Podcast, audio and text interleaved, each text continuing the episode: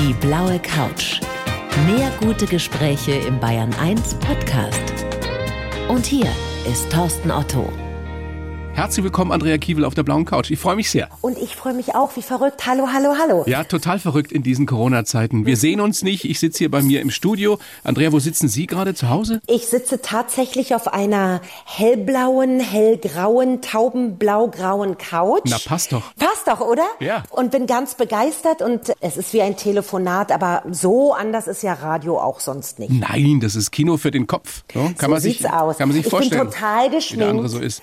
Tot. Ich habe ein ganz, Aufgebrezelt. äh, mega aufgebrezelt. Ich habe ein sehr, sehr teures Abendkleid an. Nein. Wahrscheinlich ein Trainingsanzug, oder? genau. Ich wusste Na gut, dann lassen wir die Fantasie weiterspielen und legen direkt los mit unserem Fragebogen, Andrea. Kurze Fragen und die Bitte um kurze Antworten. Ja, Mhm. los geht's mit Beruf. Lehrerin. Geisteszustand. Sonnig. Wo wären Sie jetzt am allerliebsten? In Tel Aviv. Ihr Lieblingsort auf der Welt? Mein Bett. Weil Sie es zu selten sehen? Da kann ich mich gern verkriechen auch mal. Was würden Sie mit einer Million Euro anstellen? Also wenn ich Ihnen die Gage für dieses Gespräch schon jetzt drüber schicken würde. Ja, okay, okay. Ist das Vor- oder Nachstellen? Ach Gott, ich würde alles verschenken, weitergeben. Alles? Für, ja, alles. Ich habe ja noch ein Kind bekommen. Es heißt Romy Schneider und ist eine Sternschildkröte und lebt im Allwetterzoo in Münster. Okay. Da ginge garantiert Geld hin. Ich würde alles verteilen an all die Dinge, die mir am Herzen liegen. Ja, schöne Idee, jetzt Mhm. zu Weihnachten. Äh, Gibt es eine Frage, Andrea, die ich Ihnen stellen könnte, bei der Sie sofort aufstehen und gehen würden oder sich ins Bett legen würden, Nein. weil die so unverschämt oder so blöde ist? Ach, mir sind schon, ich glaube, alles, was der Ewige an unverschämten Fragen für mich vorgesehen hat, die sind mir schon gestellt worden. Ich bin gewappnet. Apropos der Ewige, wenn der jetzt bei uns wäre, wenn Sie eine Frage dem lieben Gott stellen könnten, also wir setzen mal voraus, es gibt ihn, welche wäre das? Wo ist eigentlich mein altes Leben jetzt? Und hat es Spaß mit den alten Leben all der anderen Menschen auf dieser Welt? Ich hoffe schon, weil ich habe nämlich keinen Spaß. Mit was? Ach, es ist doch schon beschwerlich. Momentan. Ich ging heute früh mit meinem Hund im Park spazieren. Außer mir waren, es war sehr früh, es war fast noch dunkel, wobei die Tage ja aktuell auch schon mittags dunkel sind. Außer mir noch sechs Leute in einem großen Park mitten in Frankfurt. Und die, wie sagt man denn, die Stadtpolizei war da. Und ich wurde angehalten und gefragt, warum ich keine Maske aufhabe. Und ich sag, ich habe die in der Tasche. Ja, bitte tragen Sie die. Und dann kamen die Jogger vorbeigerannt und ich sag, und die brauchen nicht? Nein, bei sportlicher Betätigung braucht man keine Maske. Und ich kann das auch alles verstehen, aber ich wollte mich ein bisschen hauen. Ja, also ich glaube, man kann immer wieder über einzelne Maßnahmen diskutieren, aber insgesamt kommen wir halt da nicht raus. Das muss halt gerade so sein. Ja. Und wir können nur Ja. hoffen, dass es bald besser wird, wenn sich wirklich möglichst alle von uns dran halten. Ich bin ja aus der ehemaligen äh, DDR, also ich bin in Ostberlin geboren Ja. auch in Ostberlin aufgewachsen. Und das ist jetzt das erste Mal seit dem Fall der Mauer und seit der Wiedervereinigung, dass ich Dinge, die ich gerne machen möchte, nicht machen kann, weil es aktuell Verbote dafür gibt. Ich habe gerade so ein wie ein Déjà-vu. Ich habe manchmal das Gefühl, Moment mal, in diesem Geisteszustand, an diesem Ort meines Herzens war ich doch schon mal. Und ich stelle einmal mehr fest, es wird immer wieder geschimpft und gemeckert und längst ist es nicht so, wie es sein sollte, was man uns versprochen hat. Ne, ne, ne, ne, ne. Ist auch alles in Ordnung. Aber dieser so oft maletrierte Begriff Freiheit ist das höchste Gut. So ist es und so bleibt's. Und die Freiheit ist auch immer die des anderen. Und Freiheit ist auch immer relativ. Und wenn uns das gelingt, dass wir diesen Zustand der Freiheit, wie sich das auch für jeden Einzelnen darstellt, für Künstler, um auf der Bühne frei zu performen, für Menschen, um frei über ihre Ängste, ihre Sorgen, ihre Zweifel zu sprechen, oder für mich, mit meinem Hund im Park spazieren zu können, ohne dass ich mich schuldig fühle, weil ich in 4000 Meter Entfernung zum nächsten keine Maske aufhab. Dahin muss es wieder gehen. Kann ich gut verstehen, kann ich sehr gut nachvollziehen. Andrea, letzte Frage in diesem kurzen Fragebogen zu Beginn unseres Gesprächs. Bei wem möchten Sie sich an der Stelle mal bedanken? Ich möchte mich bedanken bei meiner Familie, ganz besonders bei meiner Mama. Meine Mutter ist 89. Wow. Die marschiert jeden Tag in den Supermarkt. Ich schreie sie jeden Tag deswegen an und sie sagt, Andrea, solange die Brötchen nicht aus dem Supermarkt allein zu mir gelaufen kommen, muss ich sie abholen gehen. Also sie ist noch fit. Dreimal Holz. Und ich meine vor allem, meine Mutter ist keine Heulsuse und keine Memme. Die marschiert los, die schützt sich und ist einfach, die hat Chutzpe und macht es und sie ist keiner sich Anstellerin, wie wir so schön in Berlin sagen. und das erleichtert mir mein aktuelles Grundbesorgtsein sehr. Sehr schön. Schöner Dank an die Mama. Ich hätte mir vorstellen können, dass Sie sich auch bei Ihrem aktuellen Freund bedanken der das ja nicht hören kann, weil der ja nicht hier ist. Ja, uns gibt es ja auch als Podcast, dann kann er es ja hören. Also ich kenne ihn ja nicht, aber ich würde Nein. mal so aus der hohen Hand sagen, der kann sich glücklich schätzen. Was für süß. eine Liebeserklärung, die Sie ihm da machen in Ihrem Buch, meist sonnig, das ja morgen erscheint. Also das hat mich wirklich weggehauen. Haben Sie das selbst geschrieben so, ja? Alles, natürlich. Ich schreibe ja schon lange. Ich schreibe seit 15 Jahren. Das ist meine zweitlängste berufliche Beziehung. 20 Jahre Fernsehgarten, 15 Jahre Kolumne Super Illu. Ja. Ich habe schon immer gern geschrieben. Aber so das ist, ist wirklich toll. Darf ich, darf ja, ich kurz zitieren daraus? Natürlich. Ja, du bist ein Astronaut, da wo der Himmel am meisten schweigt, schwebst du. Mhm. Und am Schluss schreiben sie, Bitte sag deinem Raumschiff, dass du nicht ohne mich sein willst. Komm zurück zu mir. Houston, wir haben ein Problem. Das Soll ich Ihnen sagen, was mein toll. liebster Satz ist? Welcher? Er rief mich an via FaceTime. Im Sommer, es war sehr warm und fuhr zum Meer, um mir den Sonnenuntergang zu zeigen. Und ich saß hier in Frankfurt im Westend. Er lebt in Israel, Treppen, muss man dazu sagen. Ja? ja, auf den Treppen einer stillgelegten Bäckerei. Und es war ganz warm und ich liebe das im Sommer, wenn die Hauswände die Wärme des Tages so speichern. Und dann habe ich geschrieben und ich sitze eben da und ich komme mir vor wie ein Brötchen vom Vortag liegen gelassen. Wow! Und wissen Sie was? Ich habe das Buch in Tel Aviv vor zwei Wochen als Hörbuch eingelesen auf ja. Deutsch. Und es ist so, ach, also ich bin auch ein bisschen schüchtern und gar nicht so selbstbewusst, wie immer alle denken. Und dann liest man das und das ist so, als würde man den ersten oder zweiten Freund des Lebens wieder treffen. Man hat ganz verklärte Vorstellungen und dann sieht man den und denkt, äh, nee jetzt, oder? und so ging mir das mit meinem Buch. So manchmal dachte ich so, ai, was habe ich denn da geschrieben? Aber die letzte Geschichte ist wirklich ich weiß auch nicht, da war, da hat einfach alles gestimmt. Und ich hatte ganz, ganz viele Ideen, Geschichten, Worte, Sätze zuvor im Kopf. Es war wie ein Sammelsurium und dann ging es einfach darum, herauszufinden, was schreibe ich auf und was veröffentliche ich. Ich habe viel mehr geschrieben, als letztendlich im ja, Buch gelandet ja, das ist ja immer so bei Büchern. Aber ich stelle mir schon vor, dass wirklich Mut dazu gehört, sowas öffentlich zu machen. Wie hat er denn reagiert?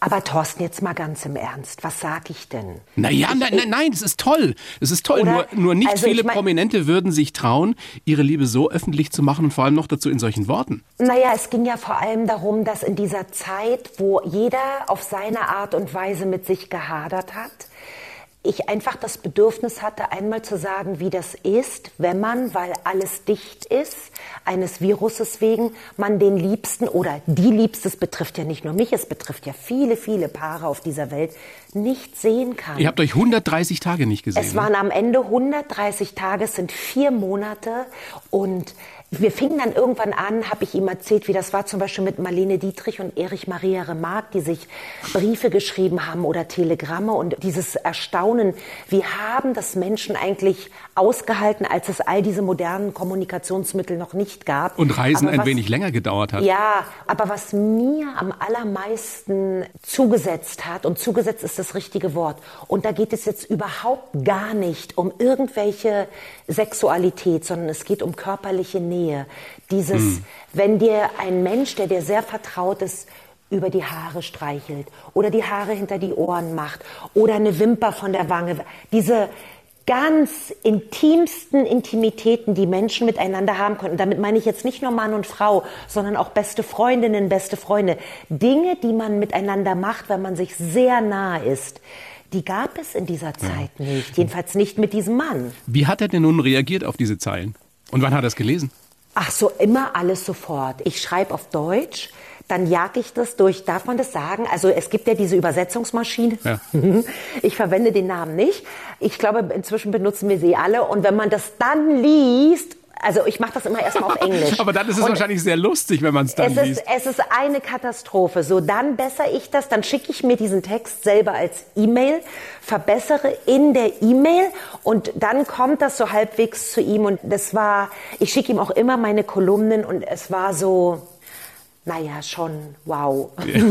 das kann und, ich mir vorstellen. Und es ist so, dieses Astronaut kam eben auch daher, dass er irgendwann anfing, unsere Gespräche via WhatsApp oder auch Telefonate zu beenden mit Over and Out, weil es so weit weg war. Mhm. Und dann erzählte ich ihm von Juri Gagarin, kennt er natürlich, aber die wenigsten Menschen wissen, wer die erste Frau im Weltall war, nämlich Valentina Tereshkova. Und so landeten wir irgendwann im Weltall und das war die Muse, die mich küsste und so schrieb ich. Und dann habe ich das mein Freund Maurice in Israel übersetzen lassen auf Hebräisch und dann haben wir uns gegenseitig das Satz für Satz vorgelesen. Ich einen Satz auf Deutsch, er einen Satz auf oh, Hebräisch.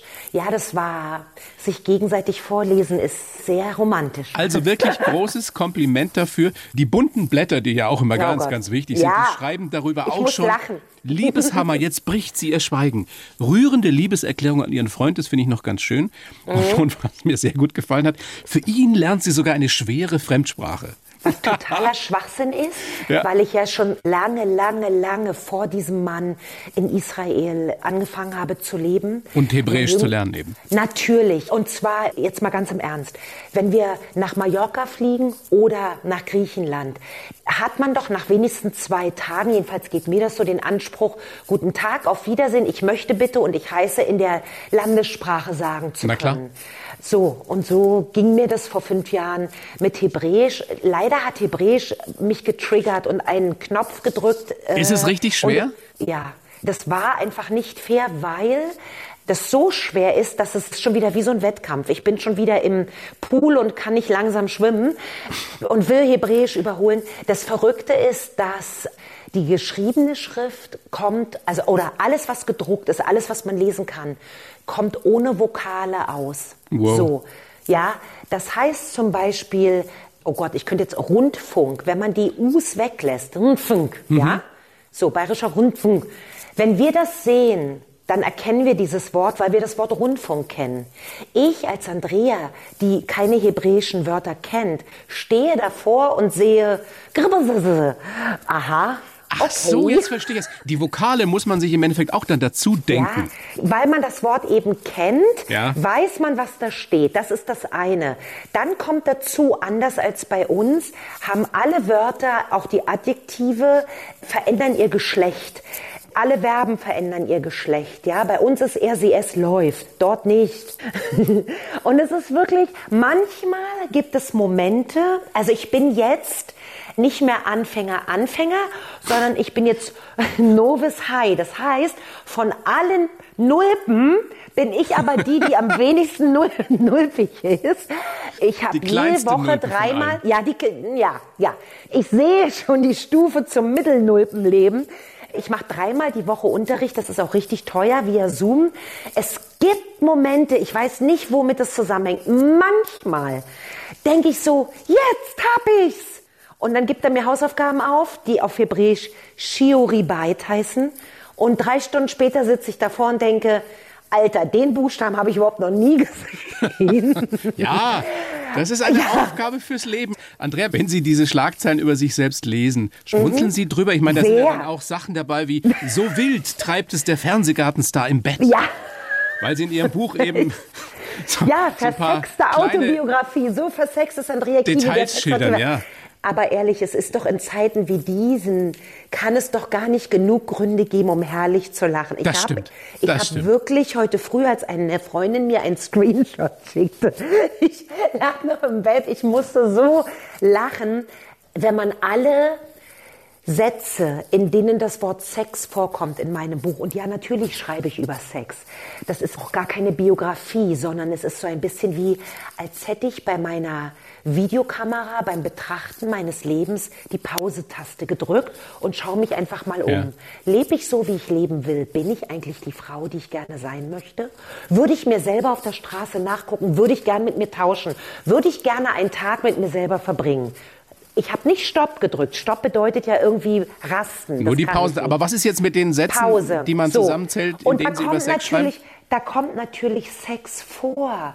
Es wäre schlimm, wenn es nicht so wäre, es wäre traurig, da würde was fehlen. Wenn ich alle Sätze auf eine Seite zusammenpacken würde im Buch, aus dem Buch, die mit Sex zu tun haben, wären es vielleicht, es wäre eine Seite, vielleicht anderthalb. Ja. Das ganze Buch hat 256 Seiten. Aber es macht natürlich eine schöne Schlagzeile. Ihr ja, Buch ist, absolut. so wie ich das verstehe, wirklich auch eine Liebeserklärung an das ja. Leben einer Frau. Und das fand ich so spannend. Die nie weiß, schreiben Sie selbst, ob sie gut genug ist oder zu viel des Guten. Der stete Zweifel, der nicht besser wird mit zunehmendem Alter? Nee wird er nicht. Diese Ehrlichkeit gestatte ich mir inzwischen und die hat ganz viel auch mit diesem Schreibprozess zu tun. Wenn ich etwas nicht habe, dann ist es ein gesundes Mittelmaß. Und das Ganze ist toxisch. Ich habe auch keine Impulskontrolle. also auch dieses himmelhochjauchzen zu Tode ja, betrübt ist ihr? Ja, deswegen passe ich doch auch so gut nach Israel. Ich bin da mit meiner ganzen Verrücktheit die Normale. Und insofern ist das so, wenn ich meine Sendung, den ZDF-Fernsehgarten moderiere, ja. ich kann nicht einfach nur ein bisschen moderieren. Ich gebe mein ganzes Herz weg. Ich kann gar nicht nur 80 Prozent präsent sein. Meistens sind es sogar 110. Na, das ist Dann natürlich auch noch die Leistungssportlerin. Das, ist natürlich ja, noch die Leistungssportlerin Dann habe ich das Gefühl, ich bin zu viel. Und dann zu laut auch manchmal? Das ist ja relativ. Ich bin ein, ja, ich bin ein, ein lauter, lustiger Mensch. Nimm mich mit in ein Fußballstadion und ich brülle gegen die ganze Fankurve an, natürlich. Aber ich bin gar nicht so selbstbewusst, wie viele denken. Manchmal ist wirklich der Moment, also ich erinnere mich ja an die Fernsehgartensaison, als es noch Zuschauer gab. Für mich ist diese Sekunde nach dem Warm-up, bevor die Sendung überhaupt beginnt, da ist noch gar keine Fernsehkamera geschaltet. Ich komme raus und begrüße meine Zuschauer auf dem Lerchenberg. Thorsten, das ist so schlimm für mich. Warum? Ich bin dann so aufgeregt. Ah, okay. 6000 Leute scannen mich. Mhm. aber die mögen Stecker Sie doch alle. In, ja, die sitzen dennoch, doch da, weil Sie sie mögen. Ja, aber das ist es. Ich will das doch so gern zurückgeben. Ich will auch, dass all Ihre Vorfreude, all Ihre Erwartungen erfüllt werden. Und dann ist der Punkt, dass ich denke, was, wenn die merken, ich bin gar nicht gut genug? Das hab ich. Ich mache daraus gar keinen Hehl. Ich habe das. Aber Sie Natürlich. haben jetzt über 300 Sendungen moderiert ja. vom ZDF Fernsehgarten. Da muss doch irgendwann mal das Gefühl kommen, ich kann das. Und ich bin immer noch nicht aufgeflogen, nee, dass ich das, gar das, nichts kann. Das wird auch nicht mehr passieren. Aber wie schwierig ist es denn überhaupt in diesen Zeiten, in diesen Corona-Zeiten jetzt den Fernsehgarten zu drehen? Und wie, wie geht das ohne Publikum? Mm, das war schon sehr merkwürdig. Das war wirklich, war eine Fernbeziehung. Das war die andere Fernbeziehung in meinem Leben. Die, die kam, erst kam die Fernbeziehung zu Tel Aviv und dann kam diese Fernbeziehung noch dazu. Ehrlicherweise habe ich am Anfang gedacht, okay, den Mai überstehe ich locker und ab meinem Geburtstag, ab Juni sind die Zuschauer wieder da. Hm. Dann begann das große Andrea Auflehnen gegen alles. Das Rebellieren, das Pöbeln, das Motzen, bis meine Kollegin Nihal, deren Eltern ursprünglich aus der Türkei sind, die tausendmal so laut ist wie ich oder tausendmal lauter ist als ich und die äh, auch kein Blatt vom Mund nimmt, die hat dann zu mir gesagt, den legendären Satz, jetzt beruhige dich mal. das ist so schön altmodisch. Und ich antwortete, diese Anweisung ist tadellos. Und ich beruhigte mich, weil ich musste einfach auch einsehen, dass es Dinge gibt, die kann ich nicht ändern. Richtig. Und es war sowas von, ich könnte jetzt alle bösen Wörter sagen, aber zusammengefasst, es war einfach nur traurig. Und gleichzeitig war ich so unendlich froh, dass wir überhaupt senden durften. Ich mache daraus gar keinen Hehl. Wir sind zu 95 Prozent freiberufliche Mitarbeiter beim Fernsehgarten. Kein Fernsehgarten, kein Honorar. Hm. Okay, ich habe da eine Ausnahmeposition als Moderatorin. Ist doch klar, dass ich ein bisschen mehr verdiene als der Tonmann.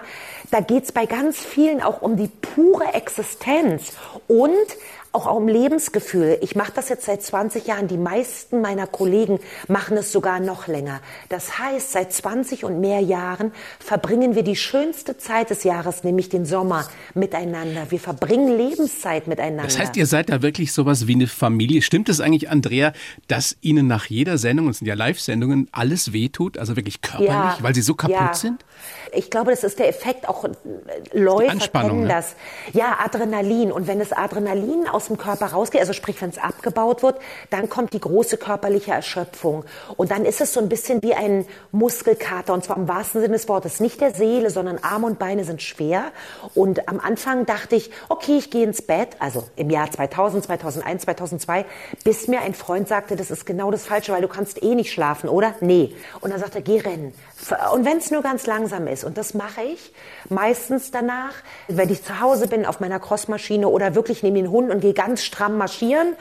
Deswegen ist trotzdem im Kopf noch ganz viel los. Aber der Körper beruhigt sich. Ja. Ich gebe da alles weg, ehrlich. Das ist wirklich. Ja, das sieht man ja auch, das merkt man ja. Man merkt wirklich, dass Sie auch nach all den Jahren noch mit großer Leidenschaft, mit Herzblut dabei sind. Ja, sehr. Andrea, ich habe für Sie einen Lebenslauf geschrieben. Der liegt Ihnen schon vor. Wir sehen uns ja nicht, aber ich weiß, dass Sie ihn haben und ich würde Sie jetzt bitten, den vorzulesen. Ich habe ihn geschrieben, Sie lesen ihn vor und danach äh, bequatscht man das alles ausführlichst. Bitte schön. Ich heiße Andrea Kiewel und mein Gemütszustand ist meist sonnig. Auf meinen langen Weg vom DDR-Schwimmmädchen zum gesamtdeutschen Fernsehstar bin ich stolz. Erst wollte ich Olympiasiegerin werden, dann Journalistin, aber ich habe auch Erfahrungen als Lehrerin und Rettungsschwimmerin gesammelt. Geprägt haben mich die harte Zeit im Leistungssport, meine Neugier auf Menschen und die Kurven meines Lebens.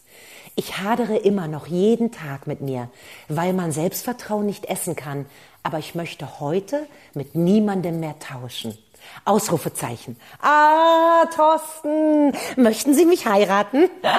Wenn ich nicht schon verheiratet wäre. Ja, wie lieb von Ihnen. Oh, wow. Weiß ich es auch nicht. Aber das ist ja ein Liebesbrief. Ach, schön. Das freut mich. Da können wir mitarbeiten. Sehr schön. Andrea, vielen, vielen Dank. dann gucken wir doch mal, wie Sie so geworden sind, wie Sie heute sind und fangen ganz vorne an, nämlich bei Ihrer Geburt.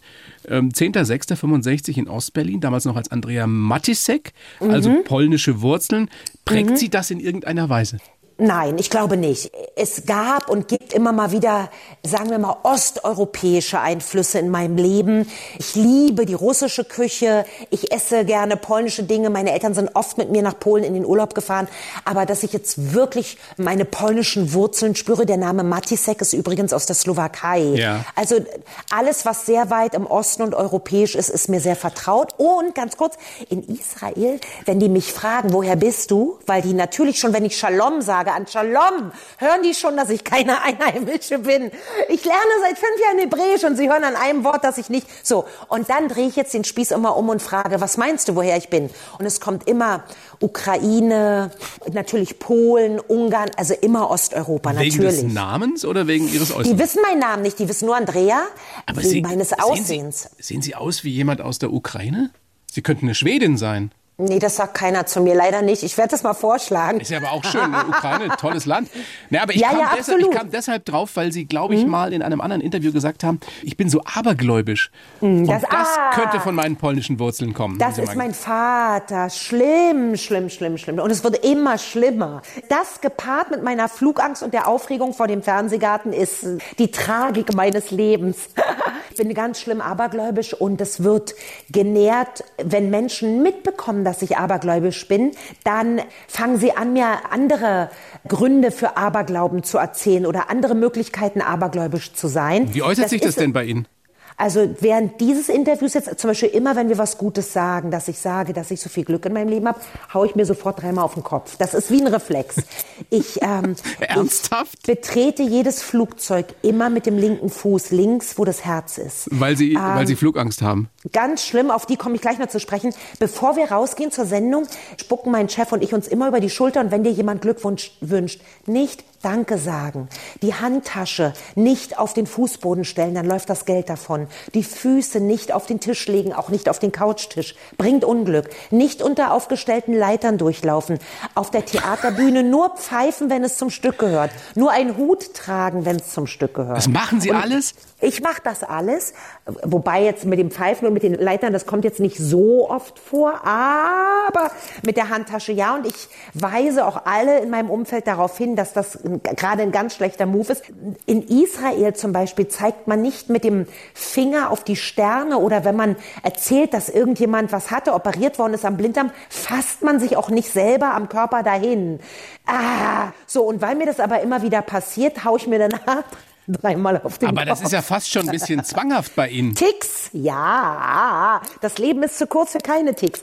Aber dieses, dass Leute, wenn sie wissen, dass ich abergläubisch bin, anfangen mir Aberglauben zu erzählen, ist in etwa so, als würdest du im Flugzeug sitzen, dein Sitzen bekommt mit, dass du Flugangst hast und erzählt dir von diesen zehn tollsten Flugzeugunglücken der Welt. So ist es für mich immer. Ich könnte mich da immer beömmeln. Ich lache da auch ganz viel drüber. Ich pflege das auch. Man nennt es Marotte, so. Weil wir gerade ja. bei Ihrer Kindheit ja auch sind. Stimmt es, dass mhm. Ihre Eltern Ihnen mitgegeben haben, fragen und klug werden? Das ist das ja, Wichtigste mein, im Leben? Mein Vater sehr, sehr, sehr. Es gab mehrere Momente im Leben. Zum Beispiel wollte ich gar nicht zu Ende studieren. Ich weiß auch nicht. Ich liebe Kinder, aber ich wusste, Lehrer, Lehrerin ist nur Plan B. Weswegen es einen Moment gab, wo ich eigentlich hinschmeißen wollte. Und da hat mein Vater, der sehr, sehr ein stiller Vater ist, gesagt, dass ich auf jeden Fall zu Ende studiere und auf gar keinen Fall den Fehler mache, den er gemacht hat, nämlich nicht genug gelernt zu haben. Sehr fortschrittlich für einen Mann sehr, dieser Generation. Ja, und ich hatte eine Zeit lang in meinem Wohnzimmer eine Lampe und da gingen so Striemen raus und da konnte man Zettel aufhängen, Sprüche, Passbilder, was immer. Und mein Vater hat zwei Sachen mir damals dran gehängt, als es die Lampe noch gab. Das eine war, nicht traurig, dass es vorüber, sondern froh, dass es gewesen, mhm. was nicht leicht zu bewältigen ist, aber ein schönes Mindset ist. Und das andere war, Lernen ist wie Rudern gegen den Strom. Sobald man aufhört, treibt man zurück. Wow. Und ich lerne gern. Ich lerne gern und, und Lernen ist ja immer relativ. In diesem Sommer habe ich, war Anna von Bötticher bei uns in der Show und hat mir Apnoe-Tauchen beigebracht. In Wirklichkeit war es einfach so lange Luft anhalten, wie es geht. Ja, wie lange schaffen das, Sie? Ach, ich war ganz schlecht. Es war nur 1,43. Ich hätte bitte. locker über zwei. Aber 1,43 ist doch nicht schlecht. Ich ja gut, für mehr. eine ehemalige Leistungsschwimmerin ist es vielleicht nicht. Ich schaffe viel mehr. Legendär, ist, aber. Was ist das Problem war, in der Probe hat Anna mir laut alle 15 Sekunden angesagt. Das hat sie in der Sendung, warum auch immer, nicht gemacht. Und sie hatte mir auch vorher gesagt, dass es nach einer gewissen Zeit Kontraktionen im Zwerchfell gibt. So wie so ein Schlickser beginnt dann. Und dass das ganz normal ist, dass das einfach ein physiologischer Effekt ist. Der Körper will, dass man atmet, aber man hat immer noch genug Sauerstoff im Blut. Und ich habe die ganze Zeit auf diesen Schlickser gewartet und dann kam er und ich war so entsetzt. dass Sie gedacht haben, jetzt ist vorbei. Ich dachte, ich tauch mal auf. So, Dinge zu lernen, ja, oder sich auch einzugestehen, das würde ich gerne können, zum Beispiel Skifahren. Bei meiner Höhenangst ausgeschlossen. Aber ich bewundere Menschen, die sowas können. Ich bewundere Menschen, die Dinge können, die ich nicht kann. Also es wird da aber noch viel geben, was Sie im Laufe ja. Ihres Lebens noch äh, lernen werden. Sie sind ja noch jung, weil wir gerade auch schon beim Leistungssport waren. Dieses Leistungsschwimmen damals in der DDR, da ranken sich ja jede Menge Legenden drum. Haben Sie das alles miterlebt? Also war es wirklich so hart und so grenzwertig zum, zum großen war, Teil? Es war ganz schlimm hart und ich habe viele Tränen geweint. Und manchmal, das ist auch so ein Unvollendete in meinem Leben, ich frage mich bis heute, wieso wollte ich das eigentlich so sehr mit all den Konsequenzen? Also auf dem obersten Treppchen zu stehen ist ja das eine, aber der Weg dahin, ich sage jetzt mal, es war so grob. Wenn man als 12-, 13-jähriges Mädchen morgens um sieben schon mit übelsten Beschimpfungen angeschrien wird von männlichen Trainern. Das ist ja heute aktueller denn je. Wenn man das mit heute vergleicht, das wäre undenkbar. Es gab ein, zwei, drei Trainer. Ich hatte so schlimme Angst vor denen. Und niemand war da, der sich schützend vor mich gestellt hat. Meine Eltern waren absolut sprachlos und auch die haben mir dann ein Rührei gemacht oder einen Kakao, um irgendwie mich zu trösten. Aber was sollten sie tun? Ja? Ist eine harte Zeit. Und heute ist, glaube ich, der Umgang, weil Sportler auch älter sind, ein bisschen anders. Aber wenn Erwachsene ihren Schutzbefohlenen, sprich Kindern, jungen Mädchen, wie ich es war, ich kam auf die Sportschule mit elf. Der erste Trainer war wie ein Vater für mich und danach eben kein einziger mehr. Wenn die sich so derart im Ton vergreifen mhm. und auch körperlich grob werden, ein Anpacken, wüst beschimpfen, bestrafen mit extra Trainingseinheiten, das war wirklich hart. Das war eine Krasse harte Zeit. Schule. Ist es, Krasse denn, Zeit. ist es denn so, Andrea, dass Sie trotzdem irgendetwas Positives daraus gezogen haben, was Sie bis heute in Ihrem Leben äh, weiterbringt, was, was Ihnen hilft, was Ihnen nützt? Vielleicht auch glaube, bei der Arbeit als Fernsehmoderatorin? Ich glaube immer, wenn man eine Leidenschaft hat, die A festzustellen und B der, und wenn es auch nur für einen gewissen Zeitraum ist, folgen zu können, ist das immer ein Gewinn im Leben. Immer, immer, immer. Diese Leidenschaft, die Schwimmerei, hatte für mich jetzt in dem Sinne kein Happy End, dass ich keine olympische Goldmedaille gewonnen habe. Aber es hat meine Jugend wahnsinnig bereichert. Auch dadurch, was man da lernt, Disziplin, ja, harte Arbeit ja, bringt Erfolg. Auch, aber auch den Moment, wenn dann etwas richtig gut ist dass man das erkennt und genießen zu können und sich selbst zu feiern. Also diese sportlichen Erfolge, wir alle kennen das, wenn sich die Fußballer in den Armen liegen. Ja. Das sind Glücksmomente. Dafür die, macht man's. Ja? ja, dafür macht man's. Und wenn genau. man vorher noch so viel Lampenfieber und Schiss gehabt hat, und es ist ja. ja ganz ähnlich jetzt wieder die Parallele eben zum Fernsehgarten, wo Sie ja gerade geschildert haben, wie nervös Sie davor sind. Sie machen das jetzt seit 20 Jahren. Gibt es denn überhaupt noch irgendwas, was Sie da schocken kann? Irgendeine Panne, die vorstellbar ist, mit der Sie nicht fertig werden würden? Ja, doch. Also es gab es ja immer wieder. Es gab den Auftritt meines Kollegen Luke Mockridge, wo ich bis heute denke, warum, liebe Kollegen, das ist einfach unkollegial. Warum setzen wir uns nicht vorher hin und reden darüber? Ich bin die Letzte, die keine Promotion für andere Kollegen macht. Ja, das war ein, sogenannter Prank, wie man heute äh, ja, neudeutsch sagt. Also der hat sie im so, Endeffekt halt verarscht oder wollte ja, sie auf seltsame Weise verarschen. Mach das auf meine Kosten. Aber es hatte so ein bisschen Geschmäckle gegen meine Zuschauer und ich stelle mich immer vor meine Zuschauer wie eine Löwenmutter.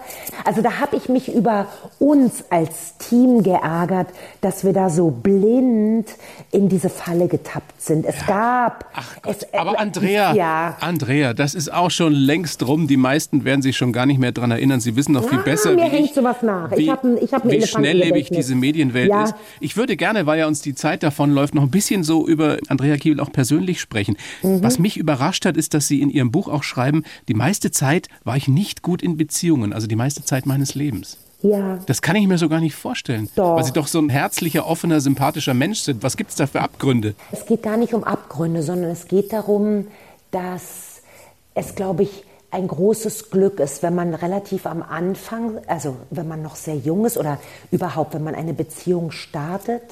Ich tendierte dazu, es immer recht machen zu wollen, ja? Mhm. Was man heute würde man sagen, man verbiegt sich. Wie lange kann man sich denn tatsächlich verbiegen? Nicht so lange. Weil Sie so unbedingt geliebt werden wollten.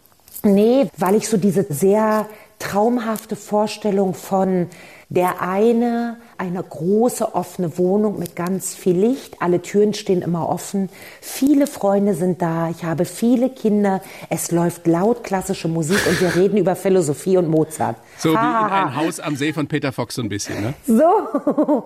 Und ich kann auch noch kochen und sehe einfach umwerfend aus. Ähm. mit 80 dann. genau. Und dann festzustellen, hm, ich habe jetzt mir selber etwas vorgemacht. Ich kann das jetzt für immer so weitermachen oder ich bin ehrlich zu mir selber und gestehe mir ein, ich bin nicht so, er ist nicht so, wir sind nicht so. Das meine ich, dass ich nicht gut bin in Beziehungen. Und dann muss man sich trennen, wenn man konsequent ist. Ich meine, Sie waren dreimal verheiratet, aber jetzt sieht es ja offenbar so aus, als hätten Sie die große oder eine große Liebe wieder gefunden. Erklären Sie uns doch nochmal, warum Israel so zu Ihrer Herzensheimat geworden ist, ja auch schon bevor Sie Ihren Freund kennengelernt haben. Was ist das, wenn, wenn man das auf den Punkt bringt? Also schon immer gab es ähm, familiäre als auch freundschaftliche, also im Freundeskreis, im engsten Freundeskreis Beziehungen zu Israel schon immer. Und es bedurfte einfach nur eines ersten Schrittes. Und den bin ich Anfang 2000 habe ich den gemacht und habe gesagt, okay, ich fliege jetzt mal hin. Und damals sah Tel Aviv überhaupt noch nicht so aus wie heute. Wir landeten und ich dachte, okay. Und dann fuhren wir im Bus, runkel, runkel, runkel, über eine sehr schlechte Autobahn nach Tel Aviv vom Flughafen. Und ich dachte, äh, ja, kann man auch machen, muss man aber nicht. Okay, drei Tage im Hotel, das kriege ich schon irgendwie hin. Und dann kamen wir an mit dem Bus und ich stieg aus dem Bus aus und es ist 1000 Prozent wahr.